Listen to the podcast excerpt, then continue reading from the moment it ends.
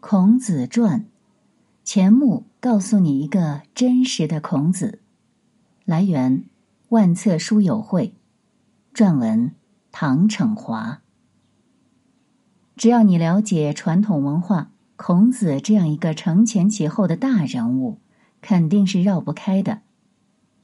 在孔子诞生前，中国的历史文化已经积累了两千五百年以上，孔子是集大成者。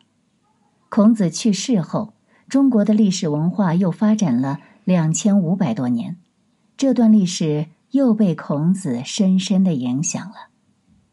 孔子逝世后，受到很高的礼遇，被历朝历代的统治者尊为圣人。后代学者们一直在挖掘关于他的各方面知识和材料。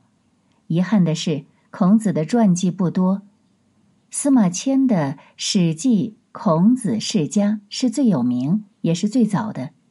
就因为早，只有西汉以前的研究成果，对于今天我们了解孔子来说还是不够的。钱穆的这本《孔子传》完整的反映了孔子的生平事迹，而且这本书并不是简单的讲故事，它更注重分析和总结孔子学说的精髓。所以这本书就像是孔子的思想评传，或者说精神传记。钱穆一八九五年生于江苏无锡，是现代著名的历史学大家。他最传奇的经历是，虽然只是小学毕业，却登上了燕京大学、北京大学、清华大学等著名学府的讲堂。钱穆这一辈子都在研究传统文化。一九七三年，钱穆写《孔子传》，他为什么写这本书呢？直接原因是受台湾孔孟协会的邀请，但深层次的原因有两个。第一个，钱穆已经七十八岁了，身体状况越来越差，他觉得应该对自己的学术生涯做个总结。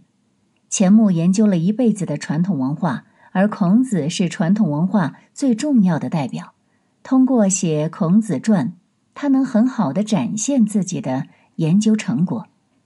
第二个，近代以来，中国多次遭受外国侵略，钱穆认为最大的原因是中国人失去了自信，失去了自尊，把自己的文化看得太轻了。现在是时候重读经典。认识到中国的传统文化有多么光辉灿烂了。《孔子传》出版没多久，钱穆就失明了，一直到一九九零年去世，也没有再出版过著作。所以说，《孔子传》的确是钱穆晚年最重要的著作，充分反映了他对孔子、对儒家、对传统文化的研究和认识。为了这本书，钱穆搜集了大量资料，但取舍却很谨慎。但取舍却很谨慎，很多流行的说法都被抛弃了。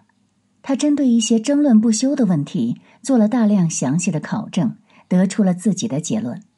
虽然他在前言里反复强调自己想写的浅显，但他依然采用了半文言文的方式来写作。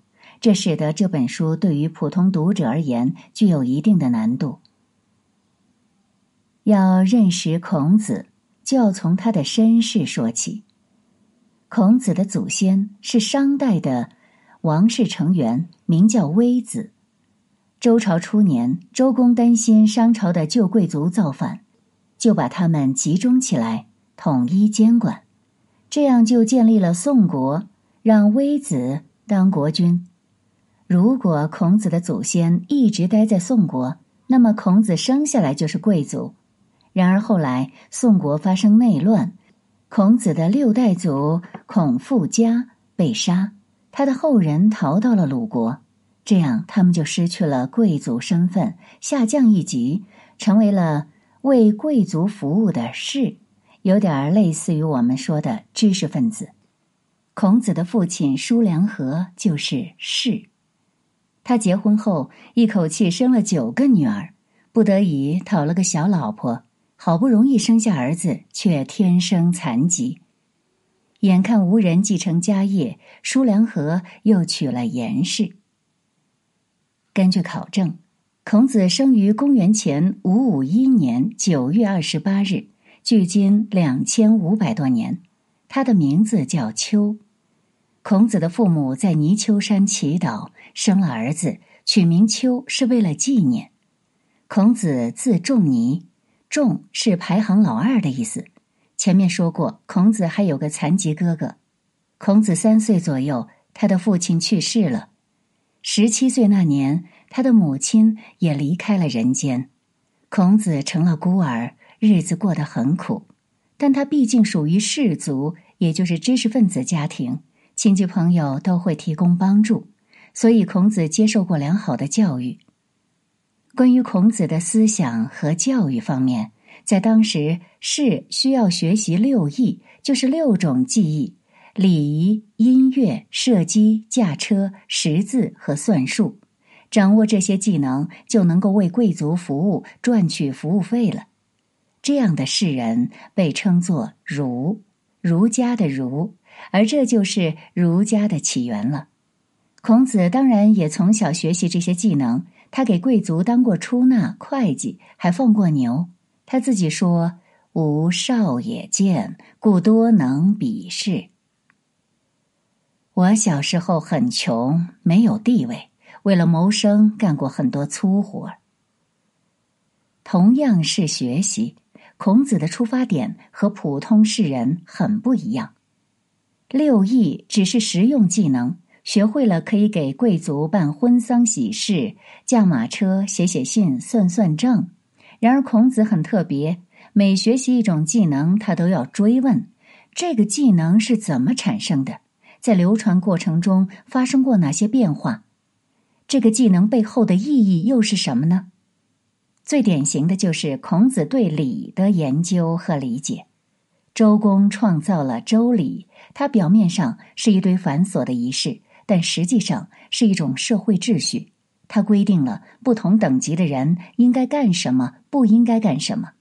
天子有天子的礼仪，诸侯有诸侯的礼仪，贵族有贵族的礼仪，世人有世人的礼仪。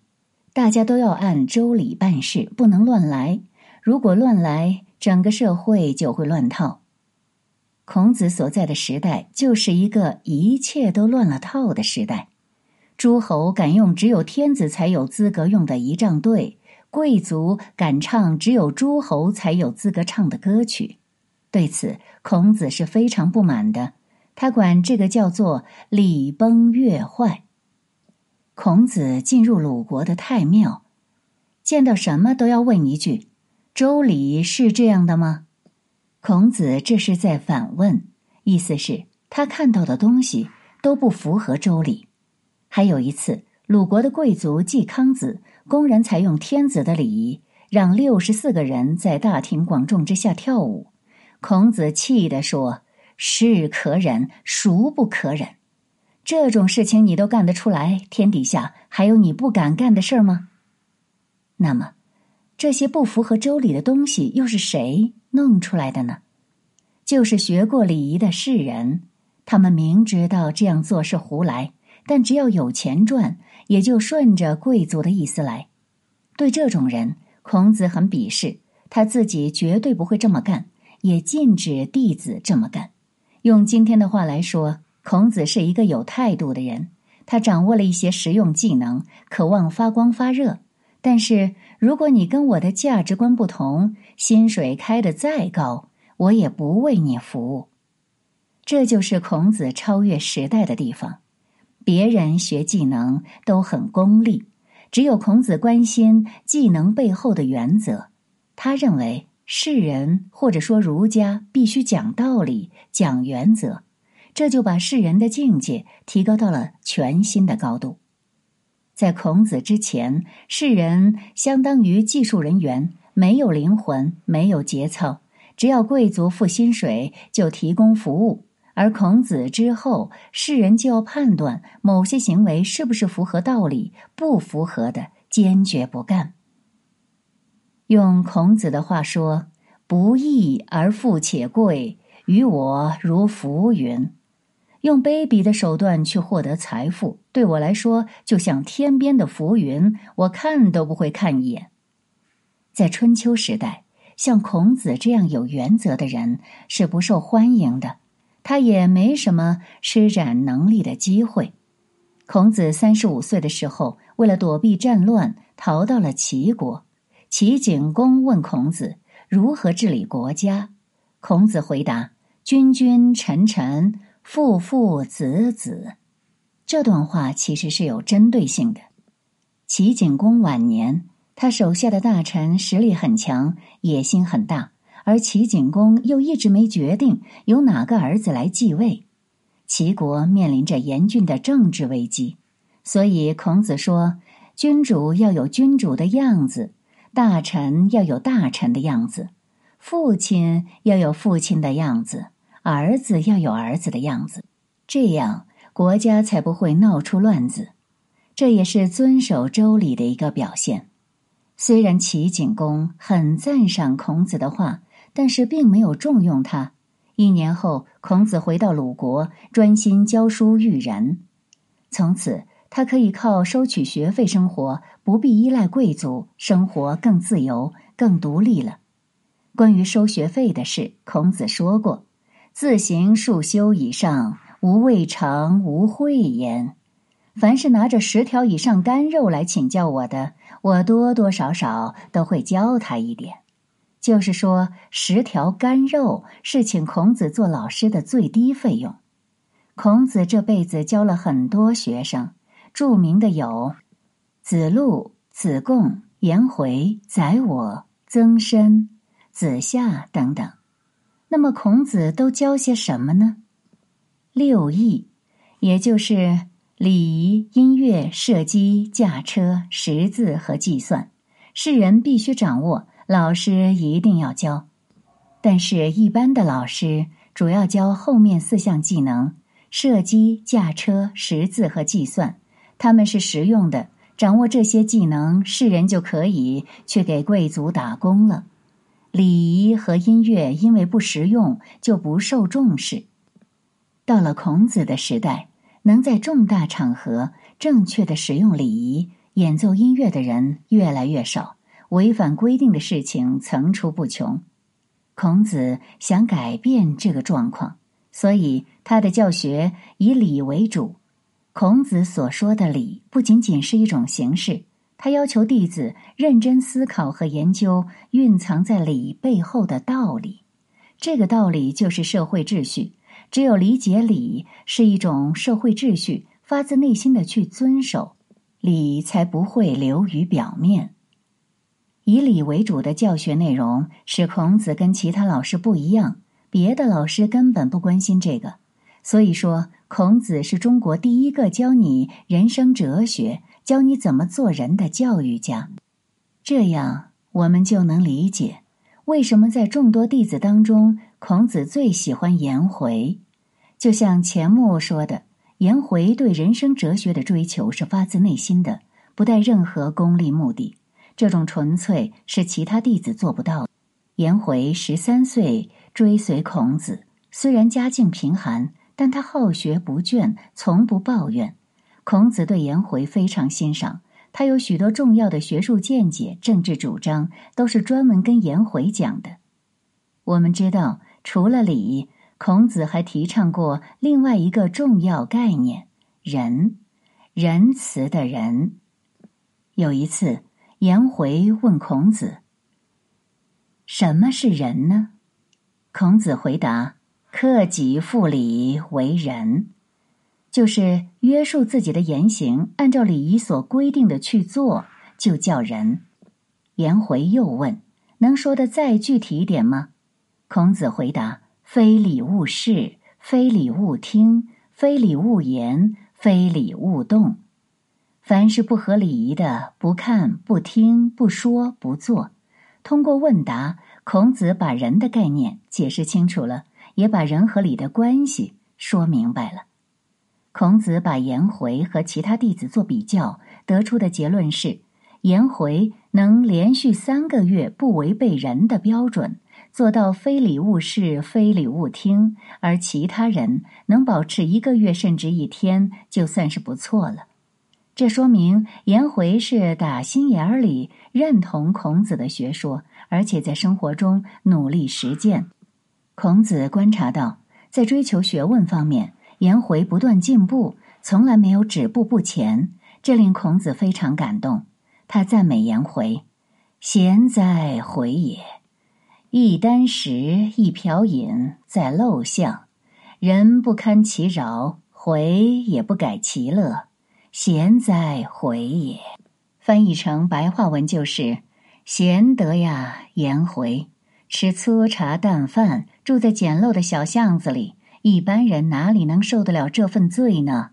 只有颜回在如此恶劣的环境中，却依然不改变学习的热情。贤德啊，颜回！”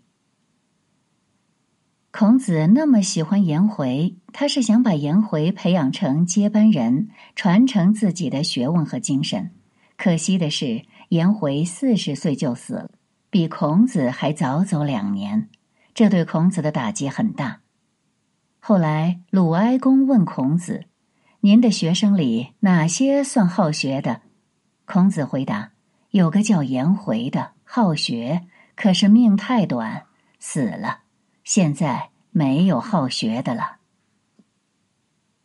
另一个孔子喜欢的弟子是子路，子路和颜回完全是两种风格。颜回内向，子路大大咧咧。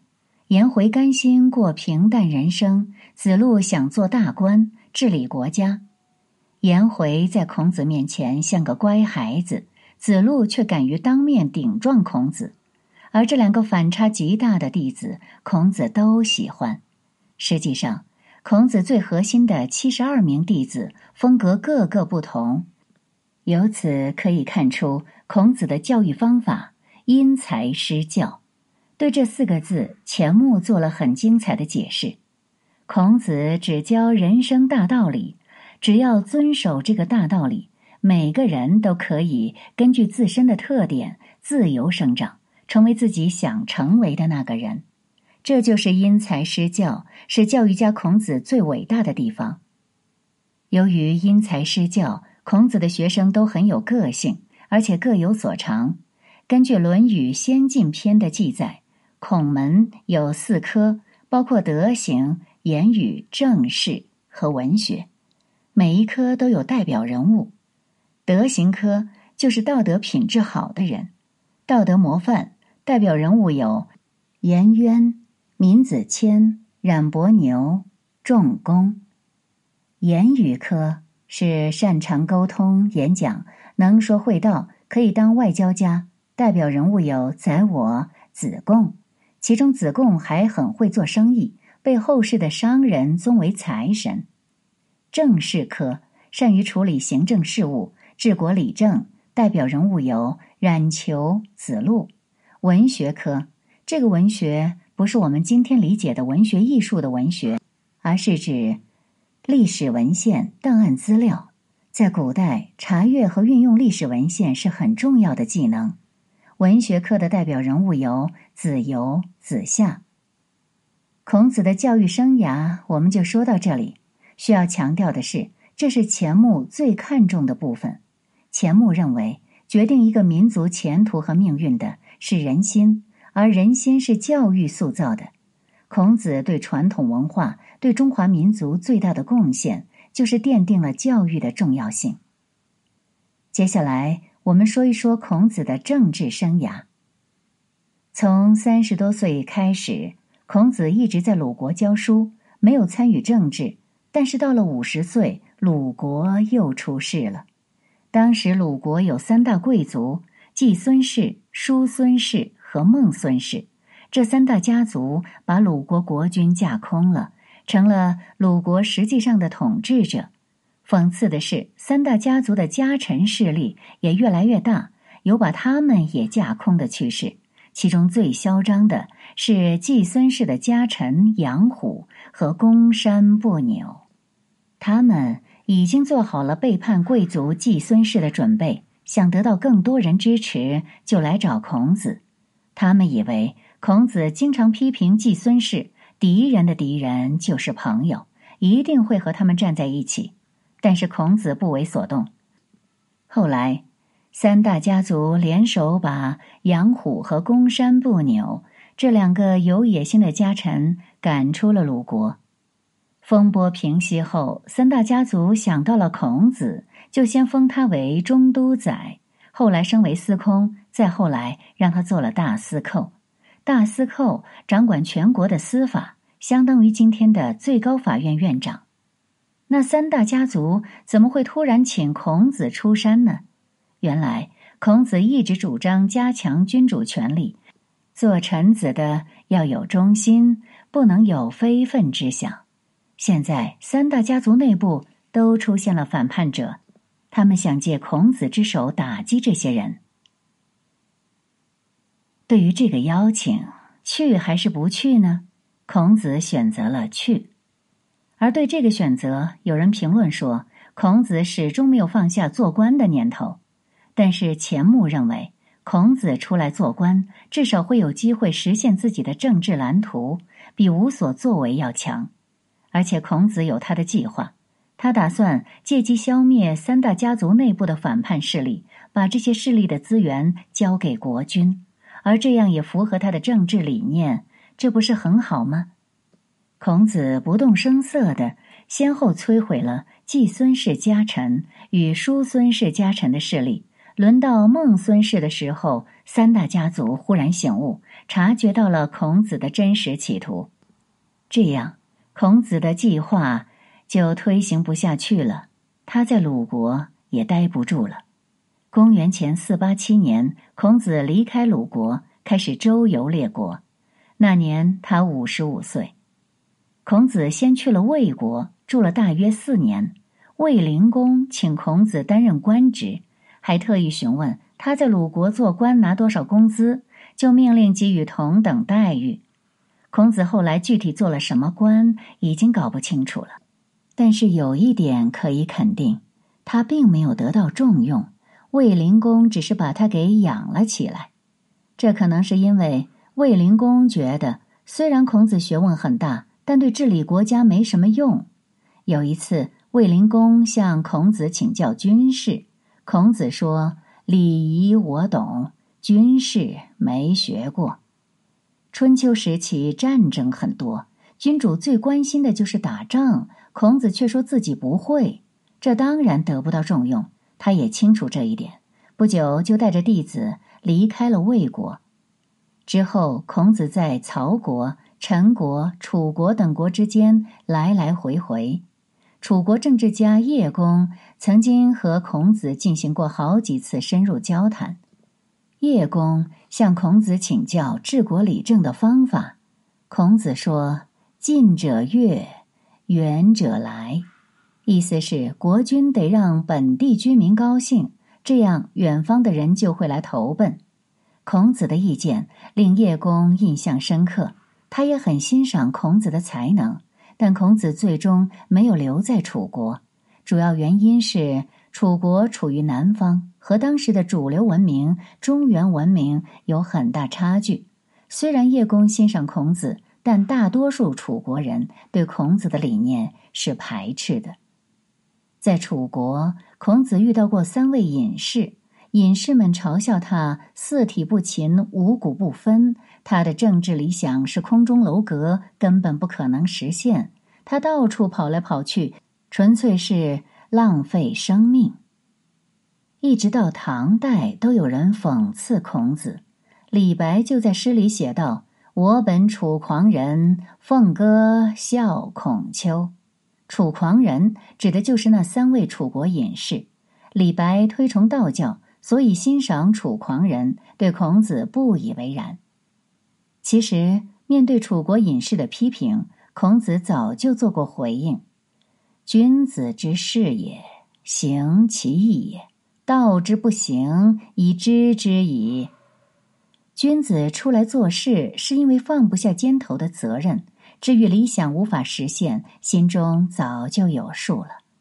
这是一种知其不可为而为之的精神。孔子还说：“道不行，乘浮浮于海。理想不能实现，就坐船到海上漂流。表达的也是一种不管结果如何，只求问心无愧的意思。公元前四八四年，孔子重返鲁国，那时他六十岁。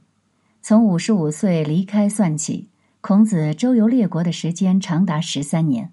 这么长的时间过去，鲁国的政治格局却并没有太大变化，掌握大权的依然是当年他离开鲁国时候的这三大家族。孔子当然不会再为他们干了，所以一直隐居。不过他不反对学生去给三大家族做事，只是要求他们守住底线，不能干坏事。否则他会很生气，比如冉求替季孙氏理财，搜刮人民。